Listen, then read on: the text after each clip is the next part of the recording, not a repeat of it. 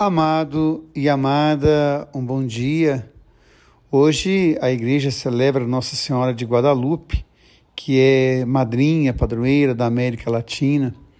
E é interessante quando a gente celebra Maria, a mãe de Jesus, aquela que é chamada de cheia de graça.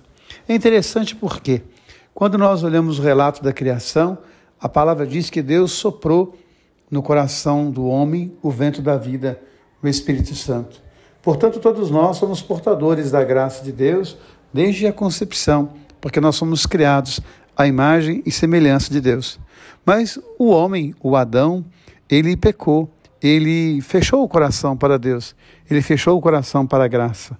E é muito interessante porque quando o relato sagrado fala do pecado, a palavra diz assim: e Adão teve medo. E Adão disse para o Senhor: Eu me escondi porque eu tive medo. E é bonito quando o anjo visita Maria, ele vai dizer para ela: Não tenha medo, Maria. Você encontrou graça diante do Senhor. Aquela graça para a qual Adão fechou o coração, Maria abre o coração plenamente.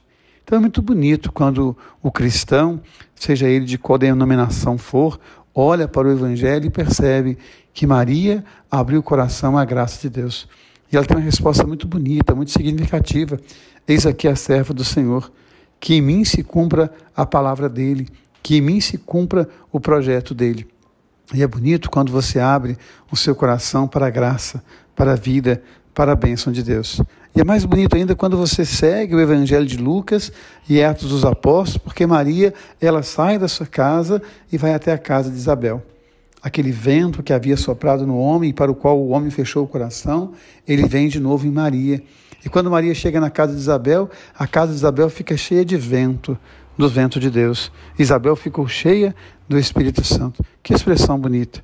Logo que a tua saudação chegou aos meus ouvidos, a criança estremeceu de alegria no meu ventre, porque eu fiquei cheia de Deus, porque eu fiquei cheia do Espírito Santo. Muito bonito esse relato. E é bonito quando você lê Atos 1, quando acontece no cenáculo a efusão do Espírito Santo.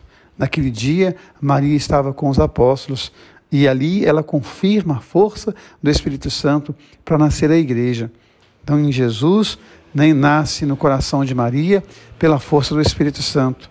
A igreja nasce pela força do Espírito Santo e Maria está presente. É muito bonito quando Lucas escreve o seu evangelho, ele mostra isso para nós. Maria presente no antigo Israel, quando ela vai visitar Isabel. Maria presente no novo Israel, quando ela acolhe Jesus. E Maria presente na nova igreja, quando ela está lá em Pentecostes. Que nós somos, então, na força e na graça de Deus, acolher com o coração o Espírito Santo. Que a vida se faça também em nós. Como sugestão para vocês, se vocês quiserem, eu peço no meu livro, Lucas, Luz de Amor Infinito. Muito bonito você ler nessa perspectiva aquilo que nós estamos falando na reflexão de hoje.